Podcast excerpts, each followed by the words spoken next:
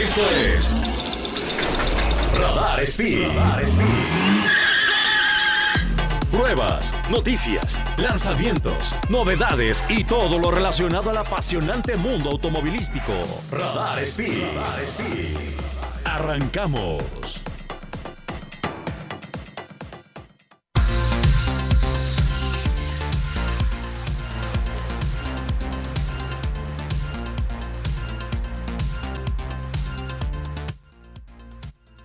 Amigos, ¿cómo están? Espero que muy, muy bien. Eh, mi nombre es Fer Urquiza, están escuchando el 107.5 o los que nos están escuchando por eh, radar fm.mx o por el 71. Les mandamos un gran, gran abrazo. Eh, el día de hoy es un programa un poquito diferente, como podrán ver, porque eh, yo me tocó transmitir desde casa. Mi esposa resulta que tiene COVID, entonces pues no queremos poner en riesgo a nadie ahí en la estación. Y Sergito Peralta le tocó estar en Guadalajara. Entonces hoy va a ser un programa un poquito distinto, pero es una buena oportunidad para platicar pues en otro formato, ¿no? Y el día de hoy traemos unas noticias bien, bien interesantes. La primera de ellas es que el Porsche Taycan, ustedes sabrán, ya hemos platicado este coche en el programa, Porsche Taycan es el vehículo eléctrico de Porsche. Tiene dos variantes, el, sedán y también una variante liftback o guayín, que esa, eh, pues hay, hay, pocas unidades en México. Eh, ahora, ¿qué sucede con los coches eléctricos? Que es muy interesante. Que así como tú puedes actualizar tu teléfono o tu computadora con software nuevo, que aprovecha el, hardware, para que los, que no estén muy familiarizados con estos términos, hardware se refiere a los fierros o al procesador o a la carcasa en este caso o a la carrocería, ¿no? Eso es el hardware, lo que ya no puedes cambiar del vehículo. Pero, ¿qué sí puedes cambiar? Puedes cambiar el software. El software se refiere a la programación, al cerebro de alguna manera de estos vehículos. Entonces, les quiero leer un fragmento de una nota que se me hizo muy interesante que le otorga a Porsche Taycan actualizaciones que hacen que tu vehículo sea como más nuevo de alguna manera, pero sin necesariamente cambiar su diseño. Ahí les va. Estas actualizaciones están validadas para México y son gratuitas. A grandes rasgos lo que incluyen son optimización en baterías, es decir, una nueva programación para que las baterías duren un poquito más, asistencias de seguridad, conectividad e interfaz. Entonces, esto te va a permitir tener pues un vehículo más nuevo de alguna manera sin necesidad de cambiar tu coche.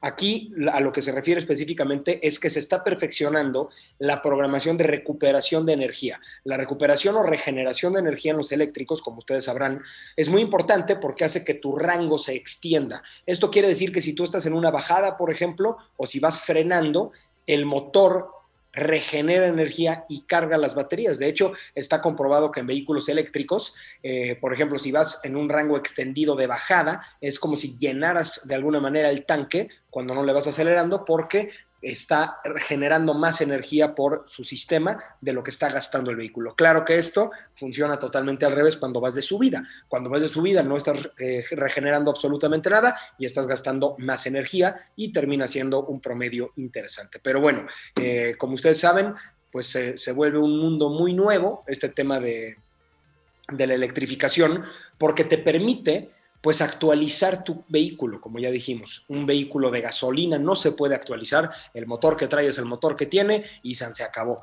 Pero en un vehículo eléctrico tú puedes optimizar ciertos parámetros, por ejemplo, Porsche Taycan presenta actualizaciones en el head-up display, es decir, eh, la proyección del tablero en el, en el, parabrisas, un control de voz mejorado, Android Auto inalámbrico, que esto era muy importante porque, como ustedes saben, las dos pues las dos plataformas para conectar el celular más avanzadas que existen en la industria automotriz son Android Auto y Apple CarPlay. Apple CarPlay es para iPhone y Android Auto, por supuesto, que es para todos los sistemas operativos que utilicen Android sin importar la marca del aparato. Entonces, ahora vamos a tener Android Auto inalámbrico porque ya existía Apple CarPlay inalámbrico y ahora tienes esta actualización que está bastante interesante y como ya dijimos, mejoras en la recarga y esto se convierte en un concepto bien interesante, ¿no? Así como tú le puedes poner el sistema operativo nuevo a tu computadora y, tener pues una actualización, tener nuevas funciones de tu mismo aparato, con los vehículos funciona exactamente igual tú actualizas el software, actualizas la electrónica del vehículo y empiezas a tener nuevas funciones. Y creo que esto va a ser el futuro. En un futuro a lo mejor tú vas a poder actualizar tu vehículo y aunque no sea 2000, no sé, 2026, lo actualizas en 2023 y ya tienes el software del 26 y pues esto, esto se va a volver bastante interesante. ¿Va? Eh, pues esa es nuestra primera noticia del día. Me, parece que nos tenemos que ir un corte comercial rapidísimo. Están escuchando Radar 107.5, Radar Speed, el programa de autos para todos. Vámonos un corte comercial y regresamos.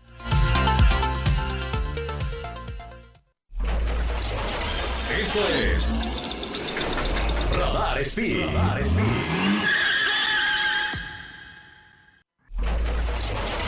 Esto es Radar Speed. Radar Speed.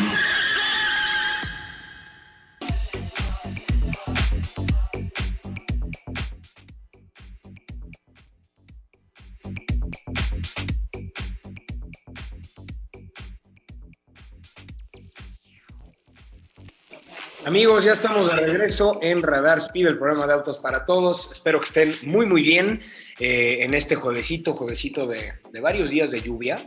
Eh, que le cayeron bastante bien a Querétaro, ya los quisieran en, Monterrey, ahora sí que sin tirarle pedrada a nadie. Pero pues un gusto transmitir aquí, como les digo, para quien se acaba de conectar, eh, me tocó transmitir desde la casa que de ustedes, eh, porque mi señora tiene COVID y yo no sé si yo tengo, esperemos que no, pero pues bueno, aquí andamos echando relajo. Oigan amigos, tenemos un par de noticias bien interesantes, eh, ya, ya les platiqué en el segmento pasado que Porsche Taycan, el eléctrico, recibe una actualización y ahora hay otra noticia también de la casa de Stuttgart, de la misma marca de Porsche, confirmada por nada más, nada más y nada menos que el CEO de la marca, Oliver Bloom. Oliver Bloom eh, confirmó que viene un nuevo SUV para la marca Porsche. SUV se refiere, se refiere a camioneta, es lo que nosotros acá en México le llamamos camioneta. Recuerden que en algunos países de Latinoamérica camioneta se refiere a pick-up, pero pues no es el caso en México, se refiere camioneta a SUV.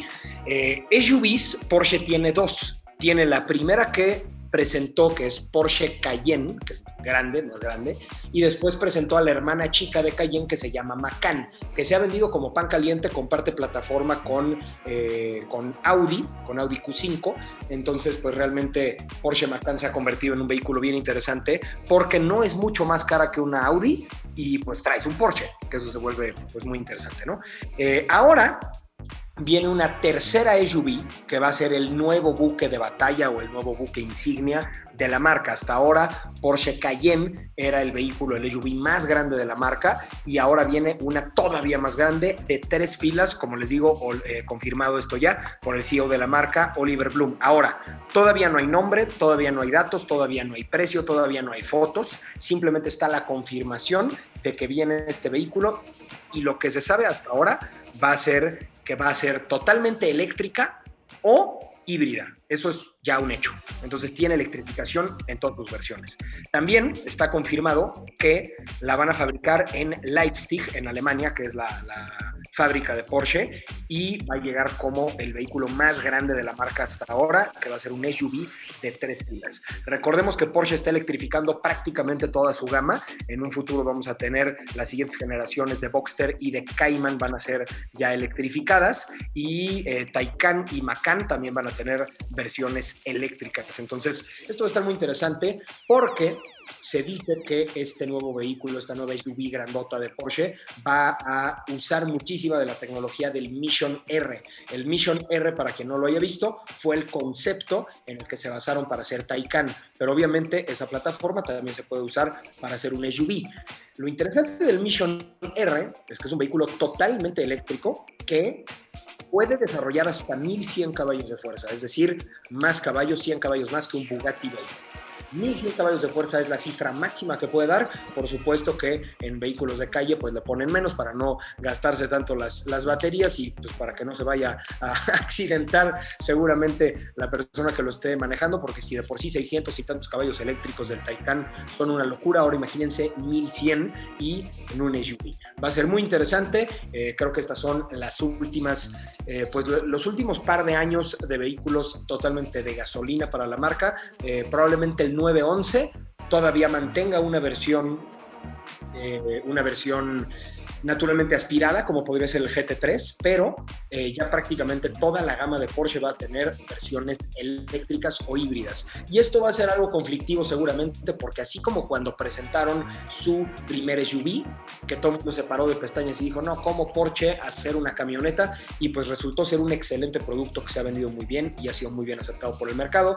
Eh, pues ahora viene toda esta parte de la electrificación, que para los que somos fans de la gasolina, de los motores, de los sonidos, pues definitivamente pues va a ser difícil adaptarnos a eso, pero por otro lado tienes una mejora definitiva, una mejora impresionante en performance. Me tocó manejar Taycan Turbo S, que es un vehículo de 760 caballos de fuerza eléctricos y es un auto impresionante lo que empuja, lo que frena, lo que da vuelta, no solamente un eléctrico para rectas, como lo son algunas versiones eléctricas de, vehículos de la competencia, en este caso sí realmente es un auto pues con unas prestaciones dinámicas impresionantes y pues vamos a pasar ahora a la prueba de manejo de la semana que fue Porsche GT3. Eh, como ustedes recordarán, la semana pasada yo estuve en el Bash Road Tour, que fue un viaje durante toda la, durante toda la, pues la semana, fue del 20, a fue del 8 al 15, perdónenme, 8 al 15 de julio, en donde recorrimos más de prácticamente 100 autos, éramos más de 80 coches,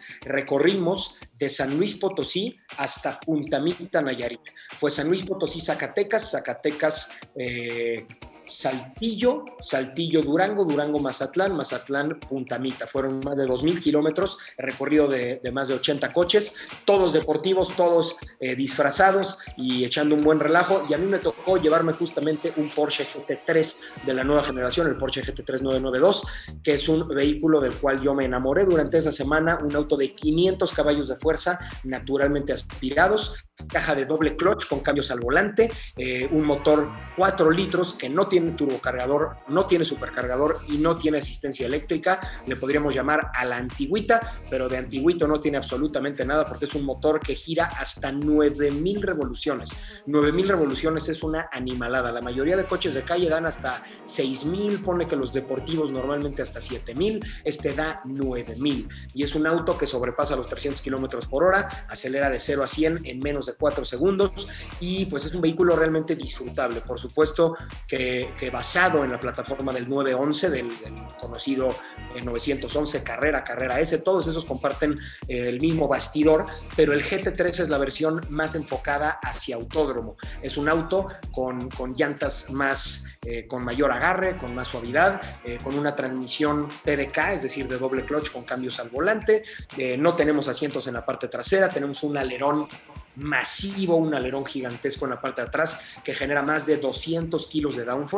Cuando tú vas a altas velocidades es como si le sentaras a dos personas de 100 kilos cada una en cada lado del alerón. Entonces sientes definitivamente como conforme le vas acelerando que la parte trasera del vehículo se planta mucho mejor, cosa que necesita el auto porque tiene el peso atrás. El motor de los 911 está en la parte trasera, es de los pocos vehículos que tiene motor trasero en vez de central, porque el Cayman y el Boxster sí son motores central y solamente el 911 es motor trasero, el Bocho también es motor trasero, muy pocos coches que, tengan el motor prácticamente colgando detrás del eje trasero, pero se vuelve un coche muy interesante porque el tener peso atrás hace que puedas frenar de manera mucho más agresiva porque tienes peso también en el eje trasero.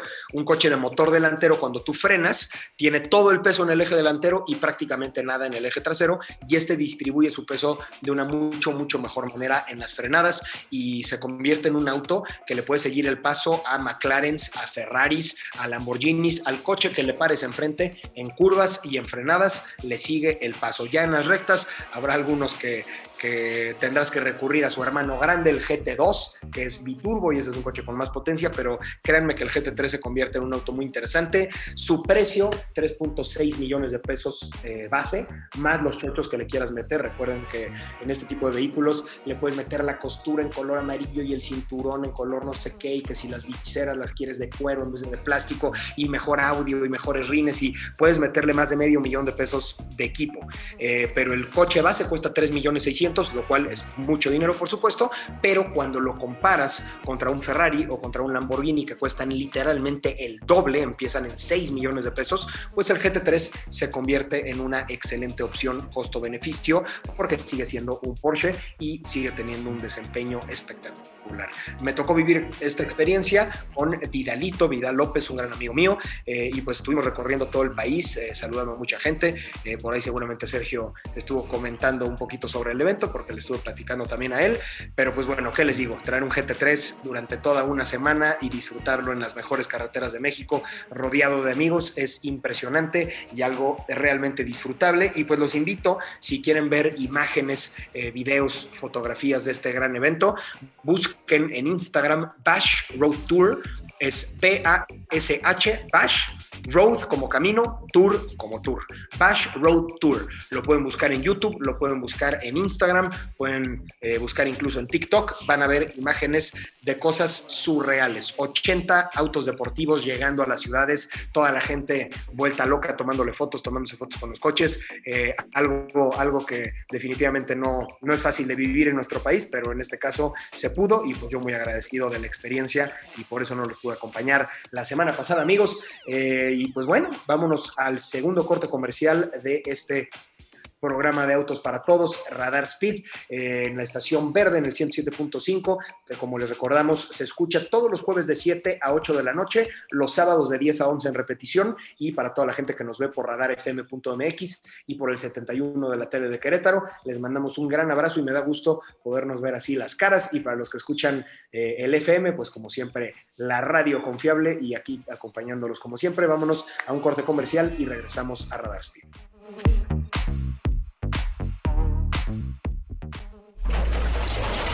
Esto es Radar Speed. Radar Speed.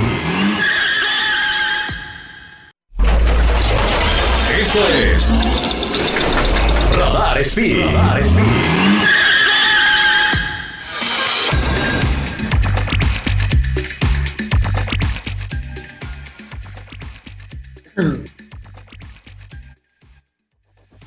Amigos, bienvenidos Amigos, amigos, perdón, bienvenidos a Radar Speed, el programa de autos para todos. Mi nombre es Fercho Urquiza y estamos en el tercer bloque de este gran programa que el día de hoy, para los que se acaban de conectar, estoy haciendo desde mi casa por tema del cobicho. Yo todavía no tengo, cabe aclarar, pero eh, mi esposa sí tiene, entonces no sabemos ni qué vaya a pasar y entonces hay que estar todavía a las vivas eh, en vez de andar organizando eventos multitudinarios, ¿no? Eh, pues amigos, en este programa vamos a hablar en este segmento más bien, vamos a hablar de un vehículo bien, bien interesante que es el Civic Type R. El Civic Type R es un auto que, ha cambiado algo de nombre porque ha tenido otras variantes que no necesariamente se llaman Type R, pero es un vehículo que es la versión más deportiva del Civic. El Civic es un vehículo extremadamente bien vendido en México, un auto que, le gusta mucho al eh, pues al consumidor mexicano porque está muy balanceado, es un diseño bonito, tiene buenos interiores, tiene buenos materiales, tiene muy buena seguridad. Honda siempre se ha distinguido por ser de las marcas que más carga eh, de seguridad le ponen a sus vehículos junto con Nissan. Eh, es un auto bien, bien bonito. Y el Type R, que es un auto que, que, se presenta en 1997, el primer Type R de hecho fue un hatchback, no solamente era hacer un vehículo lo más potente que se pudiera, sino que fuera emocionante y técnico, un auto que, realmente viera de qué hablar. El Civic Type R de primera generación, conocido como EK9, que es un auto bien, bien bonito. Eh, me parece que esa generación nunca llegó a México. Eh, hay algunos en México, pero están importados. Eh, es un auto que se, se fabricaron 16.241 unidades, o sea, es un vehículo que sí hay, hubieron muchos, ¿no? Pero lo interesante fue las mejoras de, eh, mecánica que tenía. En, depende de los países, en Japón tenía un motor, en, Estados Unidos tenía otro, eh, lo que normalmente traía un motor 1.5 litros, llegó a ser hasta 1.8 litros de 185 caballos de fuerza y pues fueron varias generaciones. La segunda generación llega en 2001 eh, esa es una, generación que se conoce como EP3 del Civic Type R. Esa generación, por supuesto, que empieza a tener ya más potencia, 212 caballos de fuerza tiene esta, y pues fue un vehículo muy aclamado por su manejo, un hatchback de principios de los 2000 que, que pues realmente tenía, tenía muy, muy buenos comentarios por parte de la prensa automotriz. Después llega la tercera generación que llega en 2007, que está en México no llegó como Type R, llegó como SI, no sé si se acuerdan, el Civic SI y después el Civic SI R. Esta llegó como Civic SIR, eh, pero, pero finalmente es básicamente lo mismo. Esta es la generación FN2, que es una, una generación de Civic que, aquí en México pues también gustó mucho y pues cada vez le iban subiendo más la potencia, ¿no? A, más de 200 caballos de fuerza, eh, a, realmente pues mucho más mejoras en interiores, colores rojos. Eh, un dato curioso es que todos los Type tienen eh, los asientos de adelante en color rojo y los asientos de atrás en color negro. Eso, eso es un dato bastante curioso. Y después llega eh, pues unas subvariantes de este mismo modelo del FD2 en versión europea, que se llamaba FN2. El, el, Civic Type R europeo y el Civic Type R americano eran distintos. El europeo era hatchback y el americano era sedán.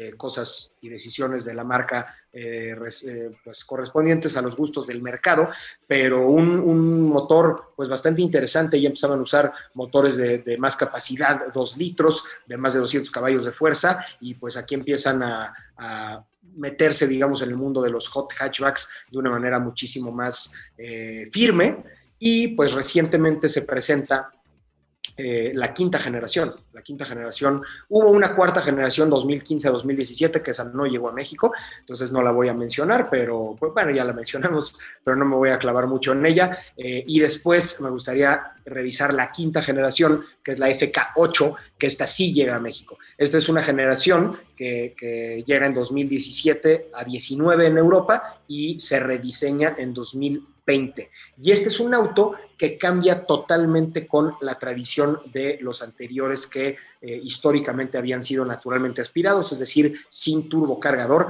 y este ya no. Este cuenta con eh, la motorización del predecesor, de la cuarta generación, que como les comento no llegó a México, pero de la tercera a la quinta hay una diferencia impresionante, 320 eh, caballos de fuerza de un motor 2 litros turbo, pero lo interesante es que es tracción delantera. El Civic Type R es tracción delantera y, en vez de meterle tracción integral como lo hizo el Focus RS o como lo hizo el Mini Cooper, eh, eh, el Mini Cooper Countryman, perdón, eh, este mantuvo su tracción delantera convirtiéndose en uno de los vehículos de tracción delantera más potentes del mundo. El Focus RS, el Mini GP, este son tres de los pocos vehículos de tracción delantera que sobrepasan los 300 caballos de fuerza y se vuelve un, auto que, pues te, te, reta, ya que si tú giras y aceleras al mismo tiempo, pues el eje delantero tiene que eh, seleccionar básicamente si le va a dar prioridad al empuje o prioridad al giro.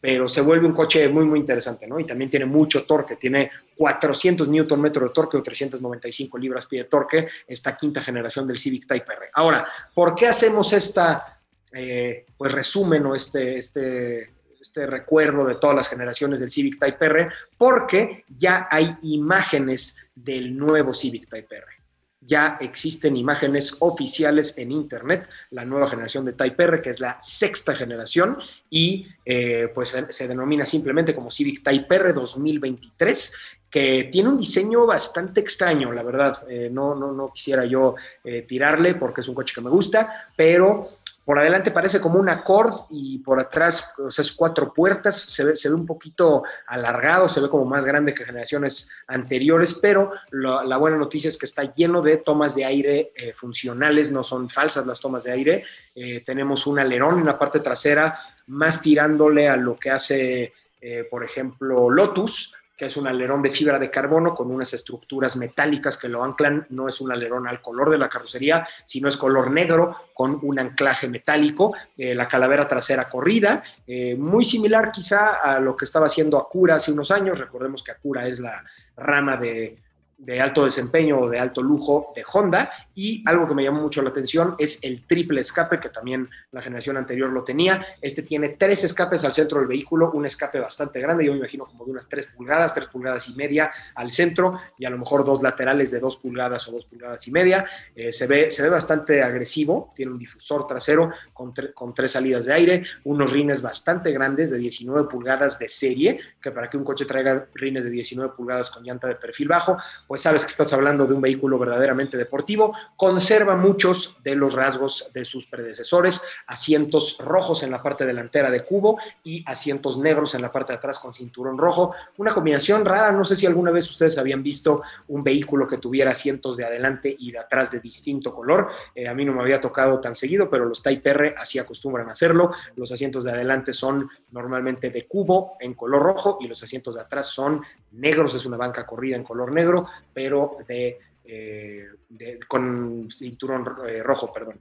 Eh, la pantalla central es una pantalla flotante de 9 pulgadas. Flotante, obviamente no está flotando, pero se refiere a que parecería como que está en el aire, está anclada de una manera en la que no está integrada, digamos, al, al tablero que tiene Android Auto y Apple CarPlay. Por supuesto que está lleno de emblemas R, seguro, como todos los, los Civics. Y aquí lo que está interesante es el motor. El motor no se ha confirmado exactamente cuánta cifra va a tener. Lo que sí se sabe es que va a ser el mismo 2 litros cargado de tracción delantera de la generación pasada, lo cual es una sorpresa porque todo el mundo pensó que eh, se iba a hacer ya tracción integral, pero no, sigue siendo tracción delantera, el mismo 2 litros turbo.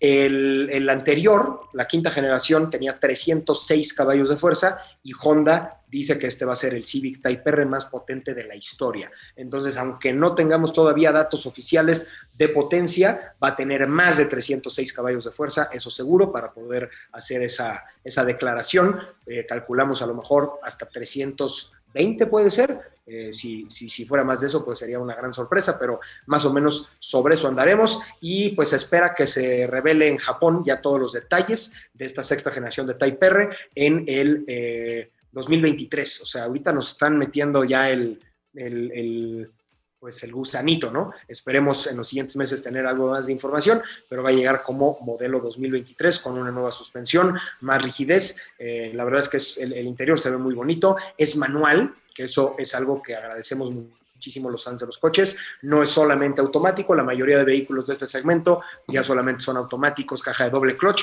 y este Type R sí va a tener eh, caja manual, manual de 6 con motor turbocargado de más de 300 caballos, seguramente se va a manejar igual o mejor que la quinta generación, que es a mi parecer uno de los mejores tracciones delantera de la historia. Eh, rivales a vencer, el Cupra, el Cupra León, que también sigue siendo tracción delantera, el Mini GP, que ya no se vende, pero también podría ser un buen rival para, para darse un buen tiro. Y pues amigos, eso fue el tercer segmento de Radar Speed, el programa de Autos para Todos. Vámonos a un corte comercial y regresamos a cerrar.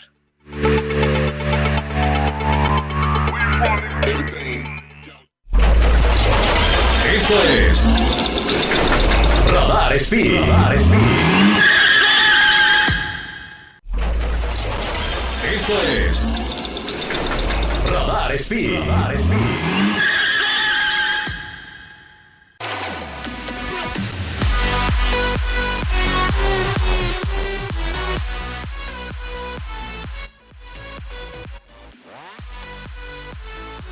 Amigos, bienvenidos de regreso a Radar Speed, el último bloque de este programa. Eh, no quiero empezar este bloque sin mandarle un gran, gran abrazo a Patricia Muro, que siempre nos escucha y nos está escuchando en esta ocasión desde Washington por última vez. Se fue un ratito para allá, pero ya va a regresar a Zacatecas, en el mismo de Entonces, un abrazo, un abrazo, mi querida Patti.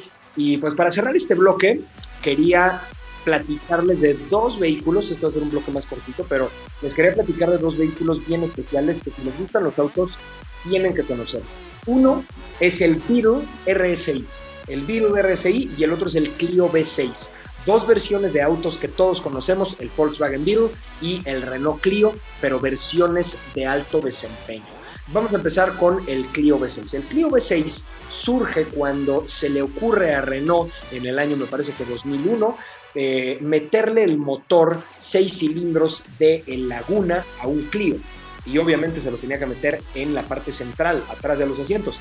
Entonces es un Renault Clio tracción trasera con el motor en la parte de atrás, un motor de 230 caballos de fuerza con caja manual y obviamente como el coche pues es muy chiquito lo tuvieron que ensanchar y se convierte en un vehículo muy muy bonito, un mini exótico de alguna manera. Eh, era un coche que en su momento costaba 25 mil euros eh, o más o menos 600 mil pesos, 30 mil euros, 300 mil pesos de su momento y ahorita se están moviendo definitivamente en más de un millón de pesos. Eh, quien compró un Clio V6 fue una buena inversión. En México hay muy, muy poquitos, muy, muy poquitos, pero definitivamente se ve como un auto exótico en miniatura, se ve como un Ferrari chiquito y, y pues es un auto muy interesante por ser motor central.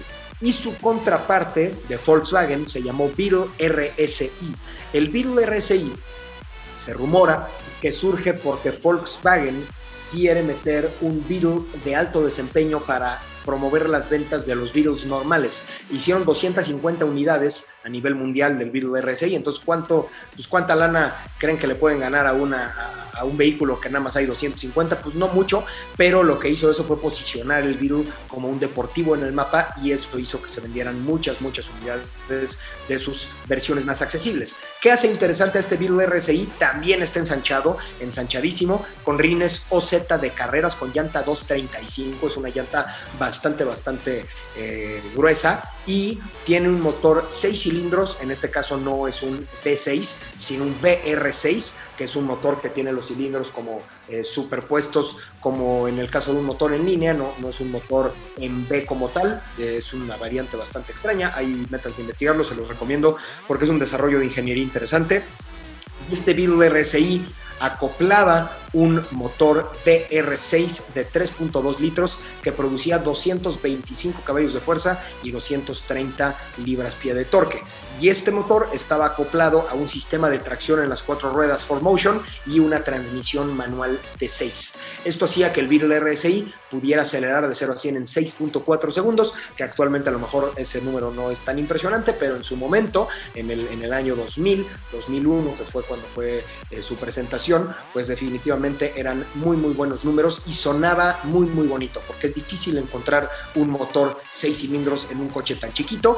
Eh, el Beetle RSI, como les digo, solamente hubieron 250 unidades a nivel mundial. En México hay por lo menos 5 eh, Beetle RSIs, algunos de ellos quizá ya se fueron a Estados Unidos. Todos eran color plateado. Y aquí en Querétaro, de hecho, hay uno o dos de los plateados. Entonces eso está interesante, por ahí a lo mejor lo ven algún día eh, cruzar por ahí por las calles. Y el dato curioso para terminar es que de esos 250 solamente hubo uno en color azul de planta.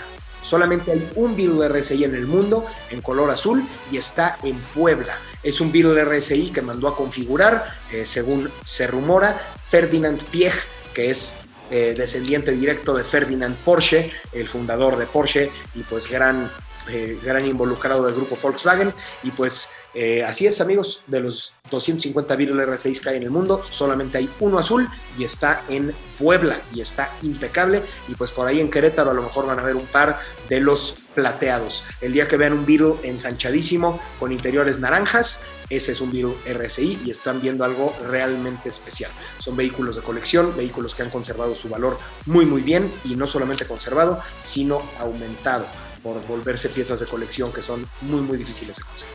Y pues bueno amigos, eso fue el programa del día de hoy. Muchísimas gracias por haber escuchado Radar Speed, el programa de autos para todos, aquí en esta edición casera por COVID. Les mandamos un gran, gran abrazo. Eh, para los que nos están escuchando el sábado, recuerden que todos los jueves de 7 a 8 y todos los sábados de 10 a 11 sale este programa. Y pues nada, les mando un gran abrazo y que estén muy, muy bien.